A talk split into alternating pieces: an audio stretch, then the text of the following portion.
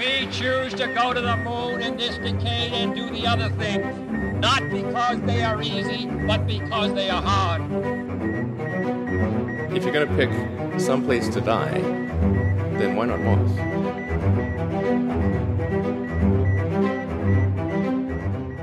Hola a todos, ya estamos aquí una semana más, semana festiva en la que estamos grabando aún así para vosotros un nuevo episodio de Parsec. ¿Cómo te ha ido esta semana de vacaciones, Javi? Pues muy bien, descansando mucho y cogiendo fuerzas, cogiendo fuerzas para ver si, si algún día vemos despegar al SRS, Matías. Increíble lo de Boeing con las válvulas y, lo- y los dolores de cabeza que sigue provocando eh, la incapacidad de Boeing por hacer que una válvula funcione bien. Pero bueno, vamos a hablar de esto. Vamos a hacer un episodio, si te parece, de puesta al día. Vamos a poner al día temas de los que ya hemos hablado, pero como eh, la industria aeroespacial se está moviendo a una velocidad últimamente, que es que podríamos grabar un episodio al día, Estamos, estamos en que si pestañeas te lo pierdes, Matías. Esto es como la Fórmula 1. pues tenemos que actualizar cosas de, las que hemos hablado antes, como por ejemplo el James Webb. Le dedicamos un episodio especial, que si no lo habéis oído tenéis que ir a escucharlo porque es eh, muy completo y a mucha gente le gustó. Y me comentabas tú que a pesar de que el James Webb sigue en esa fase que va a durar seis meses de alinear los espejos y de calibrar todos los instrumentos y tal, ha alcanzado un nuevo hito. Sí, ahora mismo el James Webb por fin, uno, bueno, el instrumento MIRI, que era el que tenía que estar más frío de todos, ya ha alcanzado su temperatura de funcionamiento, que es de solo 7 grados Kelvin, es decir, 7 grados por encima del cero absoluto. Que si lo pasamos a Celsius, que es una escala en la que estamos más acostumbrados, es menos 266. Muy frío. Mucho frío, mucho frío hacia ahí arriba. Y todo esto lo logran con el parasol y que esa parte que está a esa temperatura no le está llegando la luz, ¿no? Bueno, y con un poquito de helio, si no recuerdo mal. MIRI era el instrumento que necesitaba también refrigeración activa porque era el que tenía que estar más, más frío y entonces necesita usar un mecanismo adicional. Pero vamos, han dicho que todo ha ido fantástico, que ha ido todo como estaba escrito y ensayado, han llegado a decir. Mike Ressler, el científico del proyecto de instrumento MIRI en el JPL, y que el hombre se emocionó mucho al ver los resultados porque era lo que tenían y lo que, lo que esperaban y que es un instrumento saludable. Esto lo han dicho muchos científicos que han trabajado en el James Webb, que estaba todo absolutamente ensayado como una coreografía. Este hombre en concreto ha dicho como el guion de una película, que luego llegas y lo actúas y lo sueltas y lo ruedan. Eh, más o menos el mismo concepto, ¿no? Una coreografía, una danza, porque claro, estaba tan estudiado el tema después de tantos retrasos y después, después de, de ajustarlo todo y de estudiarlo, analizarlo todo, que al final está saliendo todo a la perfección porque lo tenían más que ensayado. Bueno, que tampoco es lo normal, ¿eh? Aunque tengan muchos ensayos y muchas pruebas, algún problema siempre te puedes encontrar. O algún, luego ya lo veremos con el SRS, ¿no? Pero que en esto está saliendo todo muy bien. Está saliendo todo, ah, vamos, no creo que si- ni se, no creo que se crean lo bien que está lo que está saliendo. Hmm. Bueno, pues este instrumento MIRI, en- desarrollado por la NASA, pero también en colaboración con la Agencia Espacial Europea, tiene un papel importante en el James Webb. Eh, se usará para observar objetos fríos y distantes en la luz infrarroja, bueno, en la luz, en el espectro infrarrojo, y por eso necesita estar tan frío, ¿no? Porque el infrarrojo, pues, eh, si entra algo de calor, te molesta un- bastante. Y también pasa, otra cosa que quieren combatir con estas temperaturas es las corrientes de oscuridad, que es como le llaman unas corrientes eléctricas que se generan cuando los átomos vibran un poco por el calor, que meten pues señales falsas, falsos eh, detecciones. Entonces, nada, necesitaban este hito de 7 grados Kelvin, esta temperatura súper mega criogénica para, para eso, para que funcionara a la perfección. La puesta en marcha del James Webb pues va viento en popa. Eso van a pasar todavía unos, unos meses. Ya hemos visto varias imágenes, van a seguir tomando imágenes para comprobar que todo vaya bien con el MIRI y vamos a verlas cada vez pues más nítidas y más lo que se espera del James Webb. Así que nada, vamos a seguir atentos al James Webb, pero hemos empezado por la NASA, pero también hemos tenido un hito importante aquí en España, ¿no? El Miura 1 de PLD Space, que han puesto el vídeo ya de la primera prueba de encendido estático. ¿eh? Han, han tenido el empuje esperado ya con el, con el cohete, la rampa de lanzamiento ha resistido, lo cual también es, es, de destacar. Y, y, nada, el Miura 1 va para adelante va como un cohete. sí, decía, no sé si es Raúl Torres el que habla, pues, allí en el centro de control, pero decía alguien de, eh, de PLD Space que la rampa no se ha incendiado, todo nominal, todo correcto. Mm, y, bueno, estas pruebas, muy curioso porque eh, se llevan a cabo en el aeropuerto de Teruel.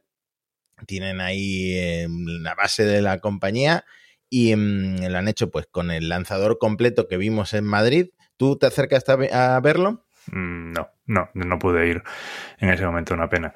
Pero habría estado bien. Sí, lo pusieron ahí en el Museo de Ciencias, en la castellana, y habría estado, habría estado bien. Pero bueno, no hubo ocasión. Pues dice, dice Raúl Torres, que es bastante activo en Twitter, es nuestro Elon Musk particular, no tan... Todavía no ha comprado ninguna red social, ¿no? no, pero eh, es más tranquilo. Vamos a dejarlo en que es más, es más tranquilo que Elon Musk. Y dice que es un, eh, un hito que hizo historia de Space en Europa porque es el primer ensayo en, en, toda Europa de un cohete propulsado con combustible líquido, que es una combinación pues, de queroseno y oxígeno, cosa que hemos visto en otros cohetes. El cohete, bueno, este no, una réplica se va a lanzar en el segundo semestre de 2022. Creo que todavía no está claro cuándo exactamente, desde el Arenosillo en Huelva. Y después del Miura 1, en una cosa que comentamos, pues quieren desarrollar un modelo, este sería suborbital, quieren desarrollar un modelo orbital, el, el Miura 5. También se va a probar en su momento en estas instalaciones del aeropuerto de Teruel, pero previa ampliación y de las instalaciones porque necesitan, pues eso, algo más serio ya con el Miura 5, ¿no? Así es. Y de un cohete que parece que va para adelante, pues otro cohete que va un poco para atrás. ¿no? ¿Cómo hilas? ¿Cómo hilas? es tu primer podcast, Parsec, pero lo es, lo es. diría que has cogido ya un ritmo en el que me superas en hilar de un tema a otro. no creo, Matías.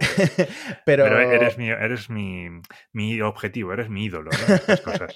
El, bueno, el SLS, un desastre. Lo decíamos al empezar el episodio. Que vuelvan a meterlo en el edificio de ensamblaje, en el hangar, como digo yo. Esto yo creo que es una desilusión para muchísimas personas porque casi, casi seguro que retrasa el lanzamiento que ya se había retrasado muchas veces, ¿no? Que vuelva ahora sin haber terminado el ensayo húmedo, sin haber terminado la cuenta atrás hasta esos 10 segundos antes del despegue, pues es una decepción la verdad. Han tenido problemas, ya habíamos hablado en el anterior episodio de los problemas que se habían ido encontrando. Ahora han vuelto a tener un problema con una válvula, con la carga de hidrógeno líquido y de oxígeno líquido. El hidrógeno, mm, ya decían los mm, ingenieros de la NASA, que obviamente es un gas muy fino, es un gas muy pequeño, es el elemento más pequeño que hay en la tabla periódica y que es propenso a las fugas.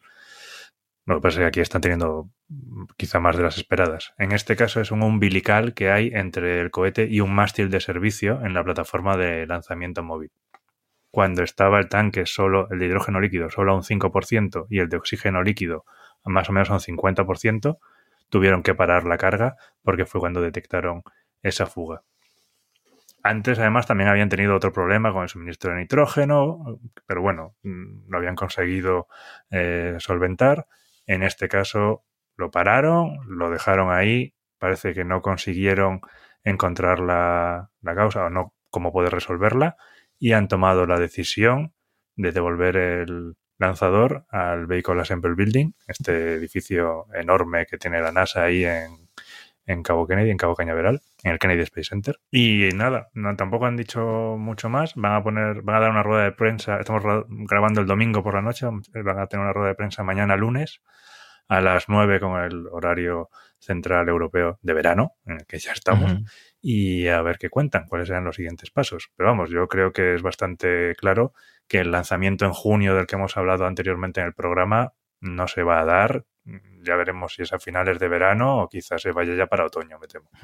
¿Tú crees que están siendo muy tiquismiquis con estos fallos? Porque he leído por ahí a gente en Twitter diciendo, pero si el transbordador espacial tenía fugas y lo lanzaban, o no sé cuál, no sé si incluso las misiones Apolo llegaron a tener fugas y no pasaba nada, o crees que puede ser un problema serio Eh, sé que no es comparable, pero como lo del Starliner que han tenido que empezarla casi de cero. Bueno, a ver, es un cohete que va a llevar humanos, entonces es un cohete que tienes que certificarlo para mandar gente. Yo creo que se están tentando mucho la ropa porque, claro, tampoco quieres que luego pase nada cuando vas a lanzar gente a los astronautas.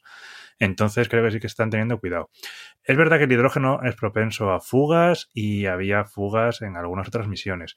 También es verdad que, por ejemplo, con, el con la lanzadera se pasaron en 1990 un verano entero intentando solventar, estuvo parada durante varios meses intentando solventar una fuga de hidrógeno. O sea que es un problema que ya ha pasado. Es algo, no voy a decir habitual, porque esperemos que no lo sea, pero que, bueno, que, tienen que mirar y que, y que no es una broma, ¿eh? es una cosa seria. También te digo, la lanzadera en su momento, al principio, sobre todo antes del Challenger, tenía una política de seguridad un poco lamentable. Entonces yo no haría comparaciones con eso. Hmm. Creo que aquí están teniendo más cuidado. Claro, claro. Bueno, es comprensible también. De hecho, eh, si miras, por ejemplo, en Frontera Espacial, eh, una cuenta de Twitter y bueno, también tienen su web y su newsletter muy interesante, han hecho un resumen de todo lo que ya ha salido bien en la prueba, todos los checks que tienen de la lista de cosas a probar y tienen eh, ocho que están probadas y dos que faltan, que son pues demostrar que pueden hacer la carga y descarga de propelentes antes de pues, arrancar los motores, ¿no? Que ese es el punto en el que están ahora, que no lo han podido demostrar. Y ya, bueno, luego instalar eh, dispositivos pirotécnicos para el sistema de terminación de vuelo. Bueno, en general, lo que está saliendo mal es la carga de, propelentes, de combustible, bueno, en este caso de, de la fuga de hidrógeno, ¿no? Pero también tuvieron el otro día un problema con eh, eh, el suministro de nitrógeno de una empresa, un contratista de la NASA, Air Liquid, que, eh, bueno, esto lo llevan en unas tuberías y el nitrógeno en estado gaseoso se utiliza pues, para purgar partes del cohete. También tuvieron un problema con eso. detalles que fueron solventando por suerte. tuvieron un problema antes, el 3 de abril, con ventiladores.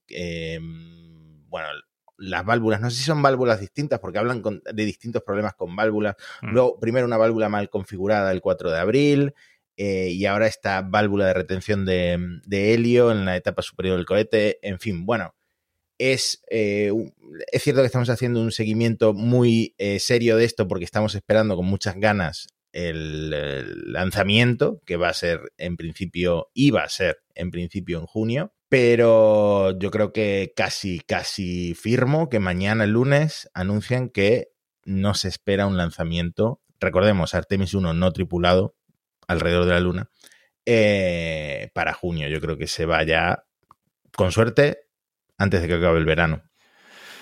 Pues sí, bueno, a ver, a ver si no se va, no se va a otoño. Pero bueno, eh, ¿y de un sistema clásico de lanzamiento, vamos a un sistema muy novedoso de lanzamiento. bueno, por suerte estaremos entretenidos con la Starship que de un momento a otro, bueno, se retrasó este estudio ambiental y todo lo que comentamos en el episodio anterior, pero con suerte estaremos entretenidos con, con esas pruebas orbitales también. Bueno, si le deja el cuerpo de ingenieros del ejército, que también están ahí retirándole el permiso para lanzar. Es, cierto, la es cierto, Lo, de, lo de Boca Chica le está saliendo muy mal a, a Spaces. Eh, de repente podrían centrarse en Cabo Cañaveral, donde no tienen tantos problemas, y vemos el SLS compitiendo ahí cara a cara con, con la Starship. Eso, esto también estaría muy interesante. Eh, Spin Launch, fíjate qué casualidad. Bueno. nos, nos, preguntó un oyente. Bueno, sé que te estás tapando la cara porque no le veías mucho futuro a esta empresa. No, pero la NASA parece que sí. es curioso porque han llegado. Esto pasa mucho, ¿eh? Te lo digo como podcaster de cientos de episodios. Esto pasa mucho de decir, no, no, no, esto no va a pasar. Esto no, no tiene mucho sentido. Y de repente la NASA firma un acuerdo con Spin Launch para un lanzamiento suborbital con una carga que ah, de hecho planean recuperar porque el vehículo de vuelo es reutilizable, creo que tiene un paracaídas. Y mm, bueno, es un acuerdo que forma parte de uno de estos programas que tiene la NASA con empresas comerciales que se llama el programa de oportunidades de vuelo y en principio pues un espaldarazo para Spin Launch, la empresa de la que hablábamos, que ¿cómo, cómo le, le acabaste llamando tú? ¿Una onda? Es una onda, sí, sí, claro. Es como David lanzando la piedra de Goliat. Básicamente estás dando vueltas a una cosa súper rápido y luego la sueltas. Qué buena imagen me has plantado en la cabeza. Exactamente, es, exactamente eso. Por supuesto, para Spin Launch es un acuerdo clave este de la NASA, porque eh, lo que quiere esta, esta centrífuga, esta onda, es eh, posicionarse en un mercado tan competido de lanzadores como la alternativa barata, también de alta cadencia, porque pueden eh, lanzar satélites pues muy rápido, volver a lanzarlos. Y bueno, pueden lanzar pues cualquier tipo de, satélite pequeñito que quieras poner en una órbita baja terrestre. Además, utilizando mucho menos combustible, lo que permite abaratar el coste por, el, eh, por la tecnología que utilizan. En este vuelo suborbital van a acelerar el vehículo de lanzamiento a 1600 kilómetros, no es una velocidad orbital, Em, y después se encienden los propulsores. Esto ya lo ha explicado Javi en el episodio mm. eh, este que respondíamos a los oyentes. Eh, después, pues esos motores ayudan a alcanzar un poco más de altura.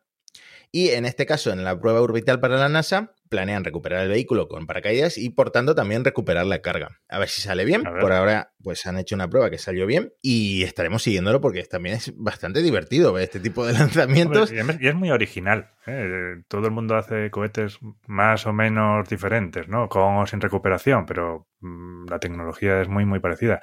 Y esta por lo menos pues es una cosa completamente distinta. Así hmm. Lo malo es que la tecnología, digamos, orbital no la esperan hasta 2025. Hmm. Y yo no sé si estos son como Elon Musk que te dice 2025 y quiere decir 2030, o si han calculado que realmente en 2025 ya podrán, digamos, extrapolar esto a pues una velocidad mucho más alta, no llega a ser orbital, también lo explicamos, son 8.000 kilómetros por hora y después se enciende el vehículo de lanzamiento, pero es una velocidad respetable y va a ser algo digno de ver, yo creo, en esta super centrifugadora gigantesca.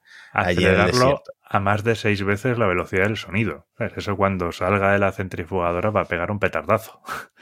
Totalmente, o sea, eso, ojalá verlo en directo también. Por aquí vamos a empezar a hablar mucho de Spin Launch, a ver si nos invitan y nos pagan el vuelo. Una parte muy importante. Ahí está, ahí está. Y el hotel, y el hotel. Mm, ¿Te acuerdas que en el episodio de basura espacial mencionaste una empresa que se llama Astroscale? Astroscale, una empresa japonesa que luego también ha puesto sucursales en otros países para conseguir contratos de defensa, por ejemplo, en Estados Unidos.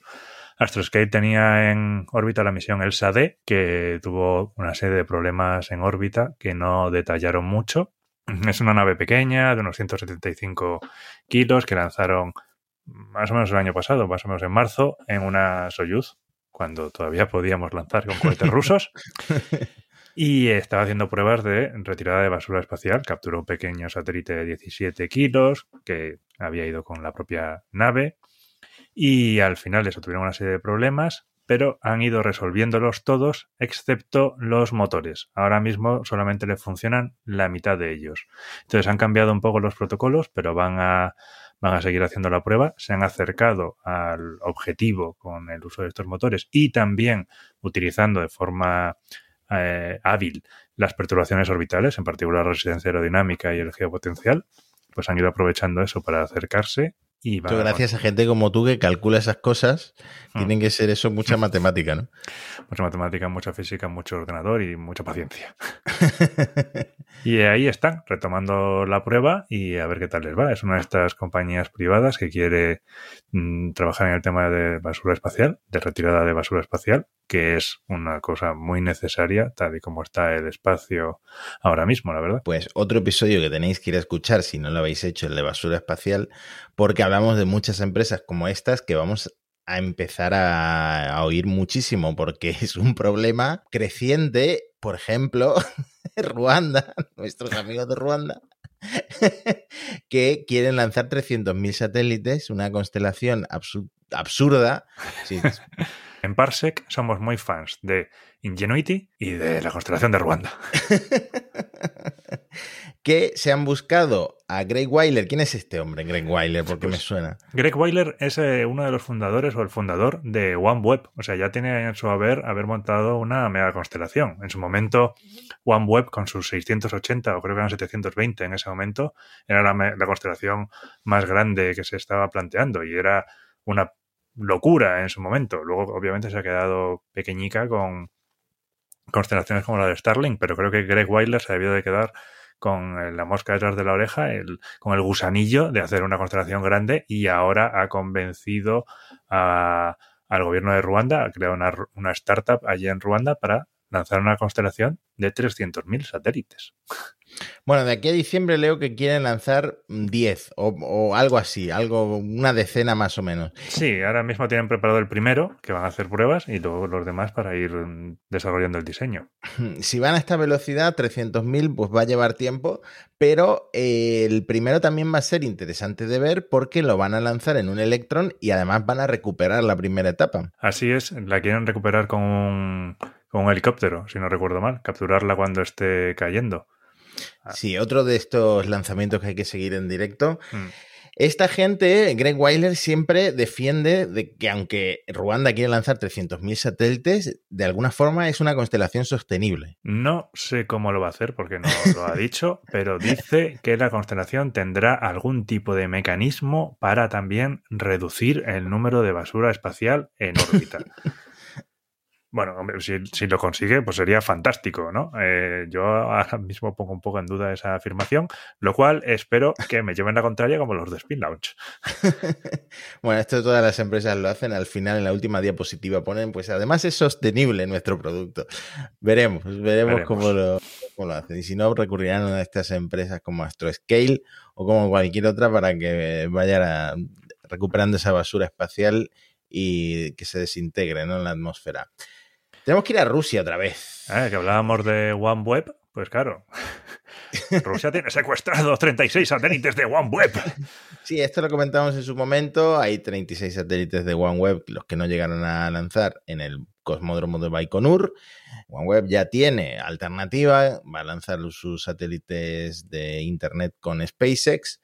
Pero, ¿qué pasa con estos 36 satélites?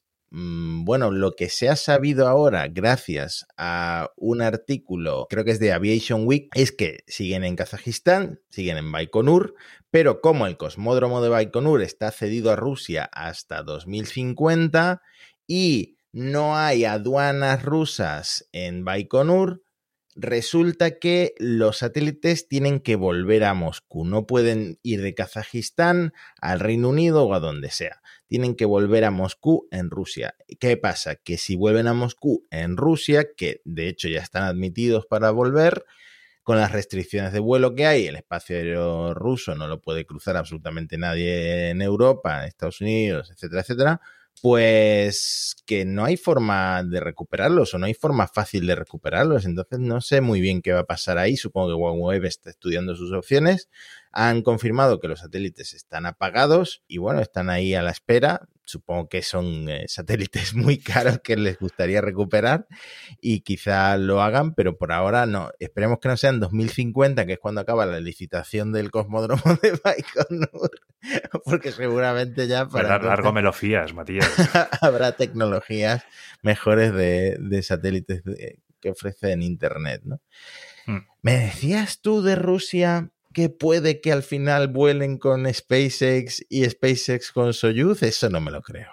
Bueno, es el programa de intercambio de astronautas que hemos comentado también alguna vez en Parsec. de hecho, en su día, Rogozin estaba un poquito indignado, ¿no? Porque ellos ya habían designado a Ana Kinina, una, la, única ahora mismo mujer cosmonauta rusa, para ser eh, la cosmonauta que volaría en un asiento de una Crew Dragon. Y que la NASA todavía no se había decidido a, que a quién iba a mandar para volar en una Soyuz. Eso ahora mismo parece que sigue adelante. Rogozin, en una eh, podemos decir, sorprendentemente contenida declaración, pues dijo que, bueno, que porque iban a dejar de lado algo que es útil, que eso era interesante, que Ana Quinina voló a Houston a familiarizarse con el diseño y que ellos por su parte que no estaban arruinando nada y que querían mantener los acuerdos preliminares en ese aspecto. O sea que, bueno, parece que el intercambio de asientos en, en las naves seguiría en pie es un poco llamativo, ¿no? Porque por un lado estás diciendo, me voy a ir de la ISS y la vamos a separar y el segmento ruso se va a ir y estoy muy enfadado,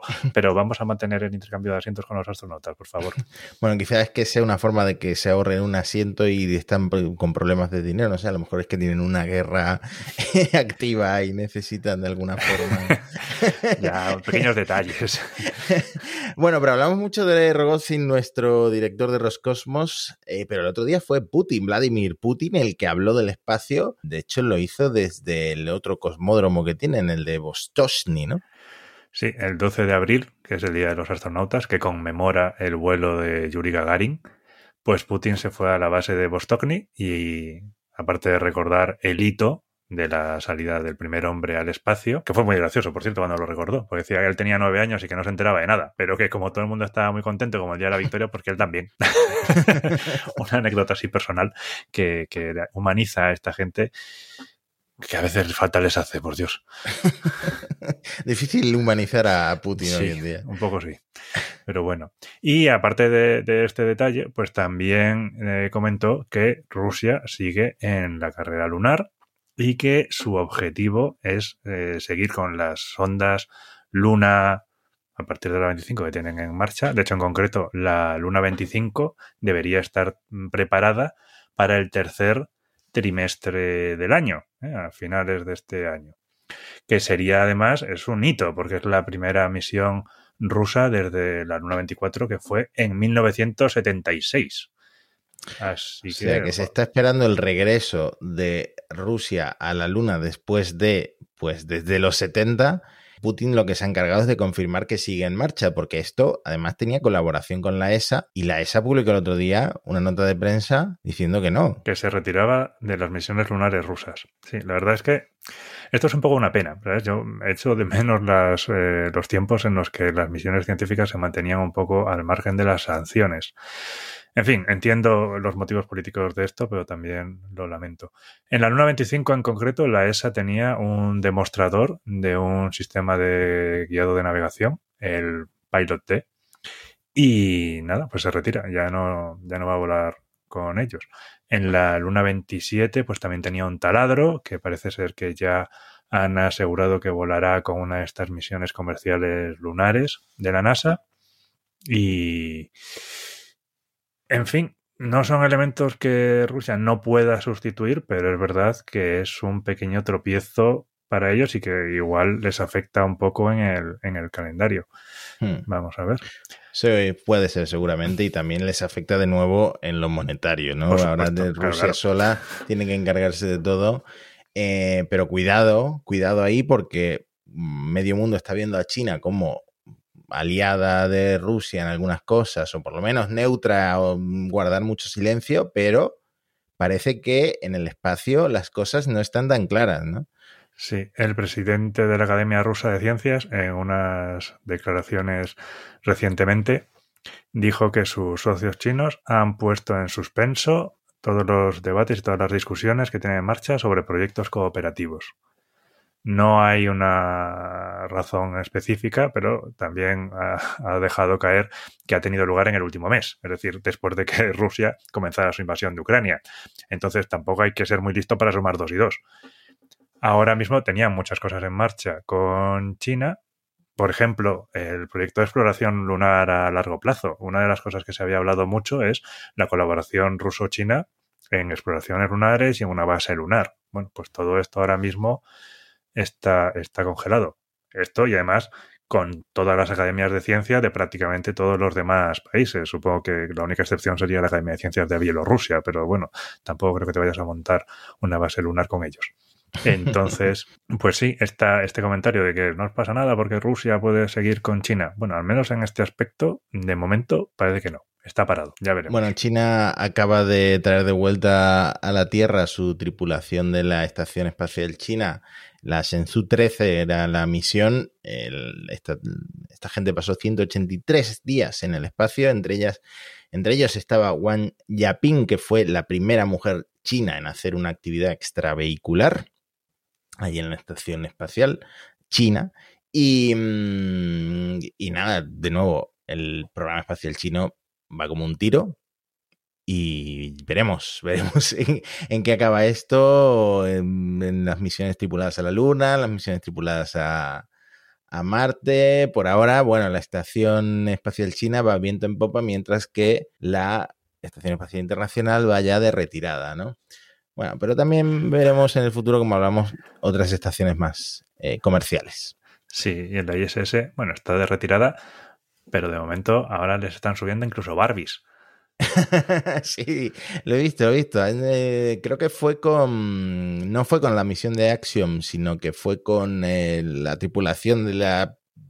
La tripulación de la Estación Espacial Internacional con, con la NASA, que han subido un par de Barbies, ¿no? Y es curioso porque la Barbie se ha vestido de astronauta, mm, yo que sé, desde que existe, ¿no? Hace 60 años. Y ahora por fin hay fotos de la Barbie flotando en el espacio que parecen renders, pero no, es la Barbie eh, y otra muñeca de Mattel en, en, la, en la cúpula de la... Dos de la, dos de la casa, dos de la familia de Barbie, ¿no? Una la típica Barbie blanca y rubia y otra, pues con un poquito más de diversidad, una Barbie negra. Hmm. Sí, y además, una cosa llamativa, no, no, tengo muy claro con qué se han inspirado, pero los trajes, así a primera vista, parecerían trajes Sokol rusos. Con, con una cosa muy curiosa ahora mismo. Cuidado con las confusiones a nivel de trajes porque no nos conviene, no nos conviene. Bueno, y me he apuntado aquí en el, en el guion para terminar una recomendación, pero la recomendación la apunté pensando que lo iba a ver, pero todavía no he visto el documental que ha publicado Netflix, entonces no puedo recomendarlo de primera mano, pero he visto que mucha gente lo está viendo. También he leído por ahí que, bueno, es un poco para dorarle la píldora a Elon Musk, que se llama Regreso al Espacio, está en Netflix ya y cuenta un poco, resume la historia de SpaceX, pero se centra en la primera misión tripulada de SpaceX, la Demo 2, con Bob Benken y Doug Harley en la Crew Dragon. Eh, también vemos imágenes inéditas de estos astronautas con sus familias. Eh, ya hemos dicho, no sé si lo dijimos aquí lo dije en Elon, que eh, esta gente, sus mujeres, respectivamente, son astronautas. Megan MacArthur, de hecho, voló en la Crew 2 y Karen Nyberg también astronauta de transportador espacial, de Soyuz. Así que nada, son familias. Dios, Dios los cría y ellos se juntan. Pero además tú me hiciste mm. por privado eh, no una recomendación, sino que me, presionaste para que viera, me amenazaste para que vieran Apple TV Plus Así como en Cupertino te preguntan si en Apple TV Plus ves Fundación, pues yo te voy a preguntar si ves para toda la humanidad, Matías.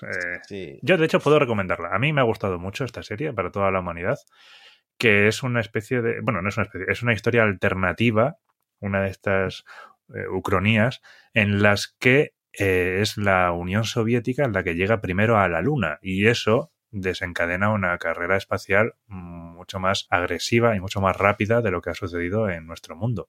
A mí me ha resultado muy interesante. Hay figuras reales, eh, astronautas, o sea, se ve a Neil Armstrong, está Dick Slayton, está Von Brown, que también aparece y no se cortan para nada en el tratamiento del personaje. Hay mucha tecnología real, están los Saturn 5, luego hay alguna que se proyectó pero que nunca llegó a volar que no voy a decir nada más porque me puedo meter en el terreno de los spoilers. Me la estás vendiendo muy bien, ¿eh? Yo creo que la voy a ver. Además, he visto el tráiler de la última temporada que ya llegan a Marte, así que sí que va más acelerado. Por lo menos va mejor que el SLS, esa realidad, esa realidad paralela. La tercera, la tercera temporada ya, dicen que para este verano. tercera temporada. En mi cabeza Apple TV Plus eh, lo, lo, empezó hace, yo qué sé, seis meses. Pues no, tercera temporada ya. Sí. En fin, increíble cómo pasa el tiempo. Eh, en todas partes, menos en la plataforma 39B del Centro Espacial Kennedy, que parece que el, tiempo está detenido. Esperemos traer mejores noticias después de la rueda de prensa en el próximo episodio. Pues nada, un episodio de ponerse al día, ¿no, Javi? Así es, actualizando un poco las noticias. De hecho, podemos acabar con una nota positiva. En el anterior episodio, o en el anterior, no me acuerdo, hablábamos de Sentinel-1C, que era este satélite de la constelación, bueno, del sistema Copernicus para sustituir al Sentinel-1B, que había fallado y que no sabíamos si íbamos a conseguir lanzarlo y reemplazar a este satélite. Bueno, pues la ESA ya ha dicho que ha conseguido cerrar un contrato con Ariane Space, lo cual era un poco de esperar, y será el Vega C el cohete elegido para lanzarlo durante la primera mitad de 2023. Así que pues por lo menos me, alegro mucho. Además, todo queda, todo queda un poco en casa, ¿no? Todo queda aquí en Europa. Así es. Eh, bueno, si los estadounidenses hacen lo mismo y los rusos hacen lo mismo, pues también nosotros que seamos un poco aquí eh, como, como son los, los franceses, ¿no? Chauvinistas. en fin, Javi, nos vemos la semana que viene. Nos vemos la semana que viene, Matías. Hasta pronto. Adiós. We choose to go to the moon in this decade and do the other thing. not because they are easy, but because they are hard. If you're going to pick some place to die, then why not Moss?